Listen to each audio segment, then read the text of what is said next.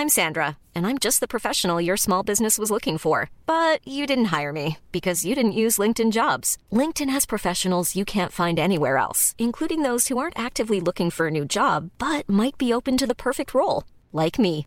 In a given month, over 70% of LinkedIn users don't visit other leading job sites. So if you're not looking on LinkedIn, you'll miss out on great candidates like Sandra. Start hiring professionals like a professional. Post your free job on linkedin.com/people today.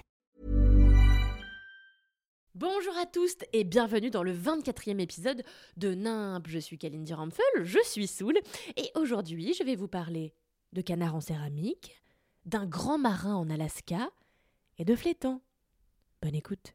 N'importe quoi, n'importe comment, n'importe où et n'importe quand. C'est dingue et c'est nimp, c'est nimp. Je sais pas ce que vous pensez des canards en céramique, mais personnellement, je suis pas sûre qu'on ait foncièrement besoin d'en posséder. Pourtant, où que j'aille, il y a un canard en céramique qui me regarde d'un œil torve. Je sais pas ce qui s'est passé dans les années 60 pour que le monde entier s'improvise ornithologue de salon, mais j'aimerais que cette mode cesse, s'il vous plaît. Par exemple, aujourd'hui, je suis en Bretagne, à Trégastel pour être précise, et il y a non pas un canard, mais une envolée de canards en céramique sur une étagère. Ça fait beaucoup. Et pas plus tard que la semaine dernière, j'étais à Munich. Et là encore, dans l'appart que je louais, il y avait un canard en céramique avec une petite collerette. Entre autres croutasses dont on aurait pu croire que c'est moi qui les aurais fabriquées si j'avais été hémiplégique. Après, en ce qui concerne la folie des animaux, je pense que je peux bien fermer ma boca.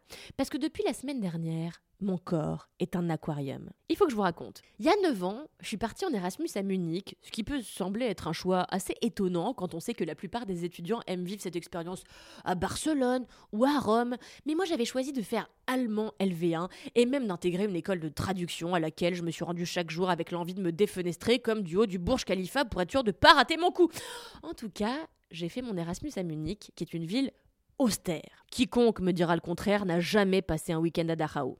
Bref, donc j'ai été en Erasmus à Munich avec mon amie Laura. Ce qui est drôle quand on y pense, car quand j'ai rencontré Laura, deux ans plus tôt, je me suis dit qu'elle était la personne la plus pénible d'Europe de l'Ouest. Je la trouvais super scolaire, ma hantise donc, et globalement chiante. Douze ans plus tard, je ne saurais me passer de son amitié, aussi précieuse que ce canard en céramique l'est sans doute pour mon beau-père. À Munich, alors, Laura, elle vivait dans une résidence étudiante qui était hyper cool, et moi, je vivais en colocation dans un appartement absolument miteux que je partageais avec Pat, un grand type complètement zinzophile, qui volait ma weed, euh, buvait tout mon vin en cachette et surtout avait oublié de me dire qu'il avait 8 enfants. Alors c'est pas une manière de parler, hein. il avait littéralement 8 enfants avec huit femmes différentes. Euh, mais bon, peu importe, hein, je veux pas le j'ai eu huit enfants avec huit femmes différentes shamer. En tout cas, euh, à Munich, et après une installation chaotique, Laura et moi, on a passé six mois à se détruire le foie à coups de grandes masses bière, l'unité de mesure euh, basique en Bavière. Hein. Pourquoi boire quatre demi quand on peut directement s'enfiler un litre de bière sans avoir besoin de faire des allers-retours au bar? Et oui, l'allemand n'est pas caustère, il est aussi pragmatique. Sur place, on a rencontré beaucoup de monde. Un certain Karl, une certaine Delphine, dont j'étais persuadée qu'elle s'appelait Dolphine pour une raison linguistique qui m'échappe, mais aussi et surtout Anna, Alice et David, des Italiens, et aussi Seb, un Mexicain, et tous ont constitué le noyau dur de mon expérience loin de chez moi. Pourtant, comme avec Laura, mes amitiés ont commencé sinon par de la haine, au moins par de la méfiance. Anna, par exemple, était trop belle, trop exubérante, et je me sentais menacée par sa confiance, par sa beauté. Et en fait, un jour, j'ai bu des coups avec elle, euh, et je me suis rendu compte qu'on partageait le même amour pour les crevettes frites et la chicha, et aussi que c'était le meilleur être humain. Quant à Seb, j'ai cru qu'il était fou amoureux de moi, conformément à mon érotomanie, et en fait, pas du tout. La semaine dernière, donc, neuf ans après mon Erasmus, après presque une décennie où le temps cette obsession que je file dans ce podcast a commencé à creuser des rigoles sèches au coin de mes yeux pourtant toujours humides, après quelques pintes. Laura et moi avons rejoint nos vieux camarades à l'endroit, à Munich donc, où on s'était rencontrés. Dans l'euphorie et l'alcoolémie surtout de ces trois jours ensemble, j'ai proposé qu'on fasse des matching tattoo, comme si on avait 14 ans et demi. Et comme les autres sont les gens les plus fun ou les plus cons, hein, c'est l'un ou l'autre, ils ont tous dit oui. Quatre heures plus tard, on était au salon de tatouage à se demander ce qu'on allait bien pouvoir se faire graver à jamais comme symbole éternel de notre non-originalité sur le corps.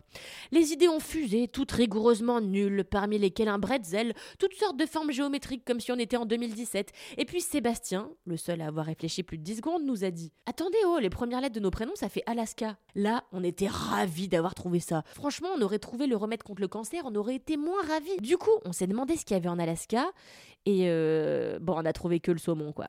Et puis en parlant d'Alaska, j'ai repensé à l'un de mes livres préférés qui s'appelle Le Grand Marin, un bouquin d'une splendeur que seuls ceux qui s'autorisent de grandes épopées peuvent écrire. Un roman de Catherine Poulain où elle raconte comme elle a tout quitté pour devenir marin-pêcheur de flétan en Alaska loin sur le Pacifique, avec des hommes durs aux mains calleuses, dont évidemment elle tombe amoureuse. Alors ni une ni deux, pour me référer à l'Alaska, je suggère le flétan, parce que c'est beau un flétan, c'est grand, ondoyant, ça brille plus que l'argent, et pour les sortir de l'eau, les flétans, il faut mener avec eux une danse macabre. Et puis surtout parce que le mot flétan, bah, c'est marrant. Finalement, on a choisi un dessin de carpe, parce que c'est le seul que le tatoueur avait. Mais Laura, Alice, Sébastien et moi avons décidé que pour nous, ces poissons, ce seraient des flétans. En tout cas, j'ai désormais, et en guise de tout premier tatouage, un putain de poisson sur le poignet, que même quand j'agite la main, eh ben, il bat de la nageoire. Un tatouage qui, à chaque instant de ma vie, m'invite à me rappeler qu'il faut que j'arrête l'alcool. Il est hideux, mais j'en suis ravie. En tout cas, dans notre vie, tous les poissons sont désormais des flétans. Parce que si j'ai remarqué quelque chose, c'est qu'on essaye désespérément de donner à tout ce qu'on vit un peu de sens au-delà de la fade réalité. Dans le train qui m'a ramené de Munich, j'ai pleuré parce que j'ai réalisé combien j'avais vieilli. Vraiment, on avait dit qu'on irait en boîte et en fait, on s'est fait des masques au collagène et on a bu de la tisane. J'ai réalisé comme le temps avait passé. Dix ans pour être précise. Et que bientôt je serai morte et enterrée avec pour seul compagnon de caveau quelques maigres vers de terre et autres cloportes qui me rappelleront dans leur contorsion ô combien souple comme j'ai raté ma carrière de gymnaste. Dans un élan de nostalgie, comme seuls savent en dispenser les trains, j'ai eu envie de relire quelques passages du Grand Marin.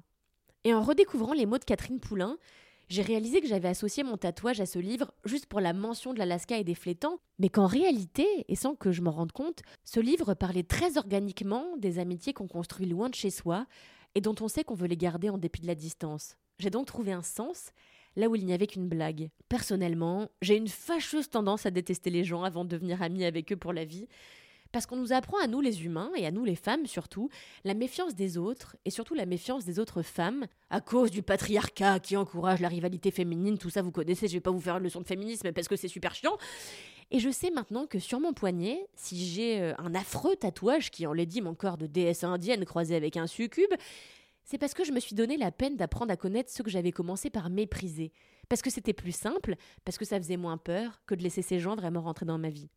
Alors je voudrais dédier cette chronique à Seb, Anna, Alice, David et à tous les amis que j'ai eus avant et après cet Erasmus et qui ont été victimes de mes jugements biaisés, mais surtout, j'aimerais dédier cette chronique à ma Laura, follement plus extraordinaire que ce que j'avais imaginé, tatouée elle aussi, qui lui crut, du saut du flétan, dont je sais qu'elle écoutera cet épisode et dont je sais surtout que je ne pourrai plus me passer. Et j'aimerais lui dédier une conclusion littéraire, une fois n'est pas coutume, tirée de ce si merveilleux livre qui raconte l'amour, la distance, l'amitié et les flétans. Un jour ici, un jour là, tu sais jamais où tu seras demain. C'est pas grave de partir, tu sais, c'est la vie qui veut ça. Faut toujours s'arracher, mais on ira repeindre la ville en rouge le jour où l'on se revoit. Dans trois mois, dix mois ou vingt ans, c'est pareil. Fais attention jusque-là. Fais attention à toi. Si vous avez aimé cet épisode et surtout si vous possédez un canard en céramique, n'hésitez pas à laisser 5 étoiles sur Apple Podcast, à laisser plein de commentaires et m'écrire des DM sur Instagram. Franchement, ça me fait toujours super plaisir. Je vous souhaite en tout cas plein de préjugés à déconstruire dans vos vies. Et en attendant la semaine prochaine, je vous demande de me rester fidèles et amoureux. Et moi, je vous dis adieu. N'importe quoi, n'importe comment, n'importe où et n'importe quand. C'est dingue et c'est nimp, c'est nimp.